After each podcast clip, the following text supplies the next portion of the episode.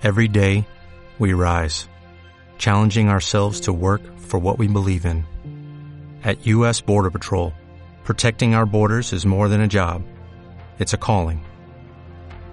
Agents answer the call, working together to keep our country and communities safe. If you're ready for a new mission, join U.S. Border Patrol and go beyond. Learn more at cbp.gov/careers.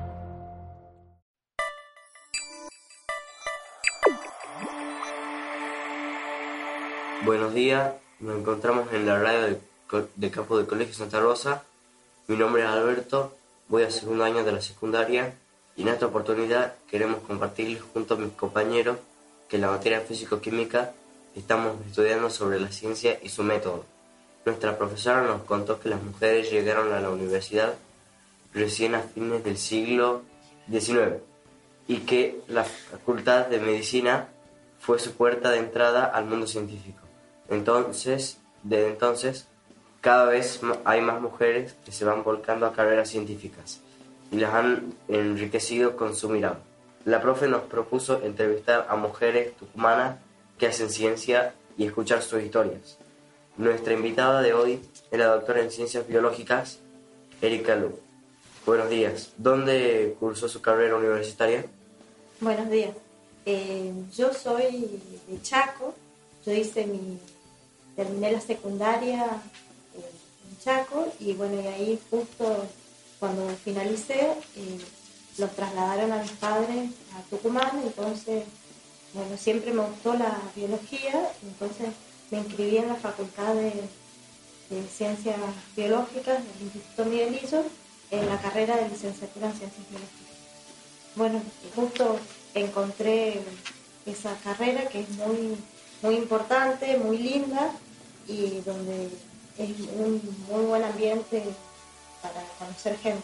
Después de recibirse, ¿cómo continuó su formación? Bueno, yo cuando estaba en el segundo año de la facultad, sabía que me gustaban, estaba entre aves e insectos, entonces hice una pasantía, Fundación Miguelillo, en la colección de entomología, empecé a trabajar con mariposas, bueno, ahí principalmente fueron eh, trabajos de acomodar la colección, de hacer preparado, pero yo siempre quería ver la parte de insectos vivos. Entonces eh, hice un año de pasantía en la, fundación y de ahí me contacté con una bióloga que estaba trabajando con, con áfidos, que son unas plagas. Eh, bueno, ella necesitaba a alguien que la ayude desde el campo durante tres meses y después eh, que fue en el verano, bueno, y ahí hice mucho trabajo de campo, después en laboratorio separar eh, las muestras, bueno, eso me gustó mucho, pero era un periodo corto. Y después, bueno, me contacté con otro investigador, que es el doctor Eduardo Vienda, que trabaja en Proimi, y con él eh, seguía haciendo pasantías con el tema de, él estaba en la parte de control biológico, entonces ahí yo me inicié y eh, realicé una pasantía con insectos que son parasitoides eh, que sirven para eh, controlar plagas agrícolas. Bueno, esa pasantía después, como bueno, tuve una buena relación con, con este investigador, armamos un plan de trabajo y me presenté a beca de CONICET, eso ya era el último año de carrera y bueno, me salió. Entonces ahí inicié, terminé la facultad y inicié con la beca, beca doctoral. Eh, ¿Nos puedes contar dónde, en dónde trabaja actualmente y cuál es su especialidad? Bueno, yo trabajo en ProIMI, como contaba, es un instituto de investigación. Eh, ProIMI significa planta piloto de procesos industriales microbiológicos. Se creó, Policet la creó, la creó en el año 78 y actualmente se pertenece al Centro Científico Tecnológico de Tucumán y se realizan eh, numerosas eh, actividades. Bueno, mi área de especialidad es la parte de, bueno, yo estoy en la dentro de PROIME hay varios laboratorios y divisiones, Yo estoy en la división de control biológico en el laboratorio de enemigos naturales de plagas agrícolas del noroeste argentino. Bueno, ahí estamos, somos tres investigadores. Eh, en este momento hay cuatro estudiantes que están haciendo, que son becarios de CONICET, que están haciendo su tesis doctoral. Y también tenemos tres chicos que están haciendo la tesina de grado, que es en el último año de la licenciatura de biología. Para recibirse necesitan eh, la tesina, entonces lo están desarrollando ahí en el PROIME. Bueno, nosotros básicamente en nuestro grupo, en nuestro laboratorio, trabajamos con enemigos naturales, principalmente parasitoides, y hacemos estudios eh, básicos y aplicados. esos enemigos naturales, como les dije, son parasitoides, que son unos, no sé si conocen qué son parasitoides, son insectos donde durante el desarrollo nerval, este insecto, la larva, se alimenta y desarrolla dentro de otro eh, organismo vivo. Bueno, nosotros hacemos estudios de identificación, o sea, las principales plagas que hay acá en soja, maíz, en cítricos también, nosotros vemos cuáles son las principales plagas, hacemos relevamiento de todos los enemigos naturales, tanto parasitoides, predadores, y los identificamos en laboratorio. Y, al, dos tesinistas están desarrollando, haciendo estudios biológicos, o sea, criando estas avispitas, porque los parasitoides que tenemos atacan los huevos de estos insectos, que son las eh, chicharritas, que son los insectos fitófagos, que estas chicharritas al alimentarse de las plantas eh, transmiten patógenos y enferman a los cultivos. Principalmente trabajamos con plagas del maíz y de cítricos. En la actualidad, ¿forma parte de algún proyecto de investigación? Sí, ahí en el grupo tenemos tres proyectos de investigación que son uno financiado por CONICET, es un PIB CONICET, y dos eh, financiados por eh, la Agencia de Promoción Científica y Tecnológica. ¿Y cuáles son las líneas de investigación que se desarrollan en su lugar de trabajo? Bueno, el, el PROIMI es un instituto, como les dije, muy importante, muy reconocido a nivel de toda Latinoamérica. Se realizan eh, investigaciones, generalmente participan, mucha gente participa en colaboración con otras universidades nacionales y también extranjeras. Después también eh, está el sector de bueno, dentro del PROIMI hay varias líneas de investigación. Yo les comenté el, control biológico, pero las líneas más importantes están relacionadas con microbiología y principalmente con la bioremediación de, suelos contaminados por metales pesados. también eh, estudian la eh, microfauna microorganismos que se encuentran en ambientes extremos, como en lagunas de altura, o la fauna asociada a, aguas del subantártico. Eh, y también trabajan con la producción de biomoléculas de interés agroindustrial, farmacéutico. Y bueno, básicamente eso. Eh, ¿Tuvo que viajar mucho para formarse? Sí, viajé bastante principalmente para hacer cursos, para, para especializarme, informar. Bueno, viajé principalmente a las provincias de Córdoba, donde hay especialistas del tema, y a La Plata, la ciudad de La Plata. Después también fui, tuve un viaje a Brasil, donde está, hay un especialista en la parte de identificación de parasitoides. Y después también viajé a México, a hacer una pasantía de un mes. Eh, y bueno, actualmente sigo haciendo viajes, pero son viajes locales de eh, muestreos, eh, acá en Tucumán y en toda la zona del NOA, son viajes de campaña. ¿Cómo concilió maternidad, trabajo y especialización? Bueno, la verdad que, que, muy bien. Bueno, cuando realicé los primeros viajes, justo mi hijo era chiquito, entonces fuimos juntos, con mi marido también me acompañó, pero después la familia se fue agrandando y bueno, ya tuve que viajar sola. Eh, la verdad que muy bien, eh, siempre bien acompañada, mi familia me apoyó mucho y me acompañó. Y bueno, muy, muy bien, se necesita, digamos, organización familiar y, bueno, y disposición. ¿Qué consejos le puede dar a todas aquellas mujeres que desean hacer investigación? Bueno, mi consejo es que, que sí se puede, que, bueno, se tienen que proponer, eh, también que, que no es complicado, falta, lo único que se necesita es organizar si hay una familia por medio, eh, si no es un poco más fácil.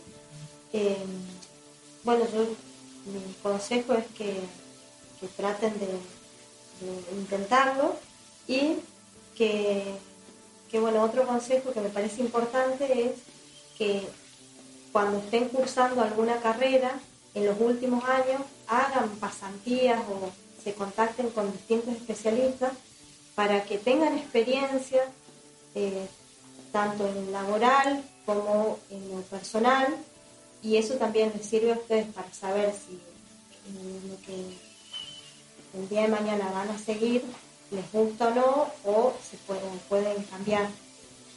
Eh, básicamente eso. Eh, bueno, usted recientemente nos habló sobre el control biológico que usted hace. ¿Nos podría explicar más un poco, un poco más sobre eso? Bueno, eh, el control biológico es una técnica que está basada en el empleo de insectos, de organismos vivos, eh, organismos benéficos que se llaman enemigos naturales, que sirven para, eh, que se los utiliza para reducir los niveles poblacionales de las plagas a un nivel que no cause daño al cultivo. Eh, bueno, la importancia también del control biológico es que es un método que no daña al medio ambiente, eh, es un método seguro, es a largo plazo, es un método que se utiliza a largo plazo, es muy específico y, eh, como yo les comentaba, dentro de los enemigos naturales nosotros trabajamos principalmente con los parasitoides, que son avispitas muy pequeñas. También están depredadores, depredadores que son arañas, tijeretas, que se alimentan de las plagas. Y bueno, básicamente lo que con, el grupo que trabajamos nosotros, las plagas son, eh, se llaman chicharritas, eh, se alimentan de eh, cuando se alimentan del cultivo, transmiten patógenos a las plantas y así las enferman. Entonces, nosotros estudiamos qué eh, enemigos naturales eh, afectan a esas chicharritas para que no produzcan un, un daño en el cultivo y que, que, sea productivo ese cultivo. ¿Y cuántas personas están como investigando todo esto de las, de, la, de las chicharritas? Bueno, nosotros ahí en, en la división de control biológico nuestro laboratorio, que es el Laboratorio de Enemigos Naturales de Plagas Agrícolas del NOA, somos eh, tres investigadores, el doctor Eduardo Birla, la doctora eh, María Victoria Colaraos y yo, y después hay dos técnicos que nos ayudan con toda la parte de, eh, de la cría, del manejo del invernáculo, de plantas, también nos acompañan al campo a realizar los distintos muestreos y también eh, hay pasantes, que los pasantes van eh, muchas veces, se hacen eh, para ver cómo trabajamos, otras veces esos pasantes les gusta el tema, entonces nos piden para pedir beca de CONICET o para hacer la tesina de grado y así van quedando. Ahora somos aproximadamente ocho personas, entre 8 y 10 personas. ¿Y nos puede contar por qué es mejor el control biológico que el control químico? Sí, el control biológico, eh, como les dije, son eh, organismos vivos que se liberan al, al, campo y es para una plaga en particular, o sea, es un, eh, algo muy específico. En cambio, el control químico, eh, cuando se aplica, es tiene un amplio espectro, o sea, mata a todos los insectos que están en el cultivo, tanto los que, están que son perjudiciales como las plagas, como los insectos benéficos. Eh, otra cosa importante que el control biológico eh, no afecta, no contamina el ambiente, después también eh, teniendo en cuenta el costo-beneficio, es mucho más favorable, es mejor el control biológico, también es un control que es a largo plazo, generalmente se establecen las poblaciones de enemigos naturales y no hay que hacer aplicaciones constantemente como en, el caso de los, químicos. Y se está tratando de reemplazar el control químico por el control biológico, por lo que nos está contando. Pero en general, ¿cuál es el control que más se utiliza en este momento? Bueno, ahora actualmente se está utilizando, se llama manejo integrado de plagas. En el manejo integrado de plagas hay varios métodos de controlar de plagas. Está el control cultural, control mecánico, eh, tratan de modificar las fechas de, siembra, después se utiliza el control químico también, o sea, y si es necesario, extremadamente necesario, se utiliza también el control químico, pero eh, se trata de no utilizar el químico. También se utilizan distintos germoplasmas que son más resistentes a, a enfermedades o a distintas plagas y eh, bueno, eso es lo que se está utilizando actualmente, un manejo integrado de plagas para combatir las plagas. Y dijo que como en el control químico, eh, eso mataba a, a, todos los insectos, también a los que daban buenos beneficios. Podría, si, se, si se utiliza mucho ese control el químico, ¿podría ser que, lo, que los insectos que sí, que sí son buenos se extingan? Si se usa sí, sí, sí, sí, sí. Puede ser que se extingan los insectos y también puede ser que algunas plagas creen resistencia y se crean plagas eh, secundarias, o sea, plagas que al principio no eran importantes, no afectaban, o sea, estaban dentro del cultivo, pero que no producían daños económicos, pasen a eh, hacer plagas importantes después de... Y además de el control químico, además de matar a los insectos, eh, ¿también podría llegar a lastimar las plantas? No, porque, eh, no, porque se utilizan, pero sí contamina el suelo la, de agua, las freáticas, y también puede ser que queden residuos tóxicos en, en los frutos que nosotros comemos. Entonces, por eso es el tema de tratar de utilizar menos químicos. Por ejemplo, el cultivo de la frutilla que se hacen aplicaciones hacia calendario eh, muy seguidas y hay estudios que dicen que la, la frutilla quedan muchos residuos tóxicos de las aplicaciones químicas que la realizan durante el crecimiento, igual que el tomate. Entonces por eso intentan hacer más el biológico. Esto es la idea de eh, trabajar con control biológico y también por el tema de que es un control más económico y, como les decía, eh, no afecta al, medio ambiente. Eh, bueno, muchísimas gracias. Ahora Sofía nos va a contar lo que va a seguir a continuación. Bueno, en el próximo bloque tenemos a otra invitada que es la ingeniera agrónoma Gabriela Fogliata.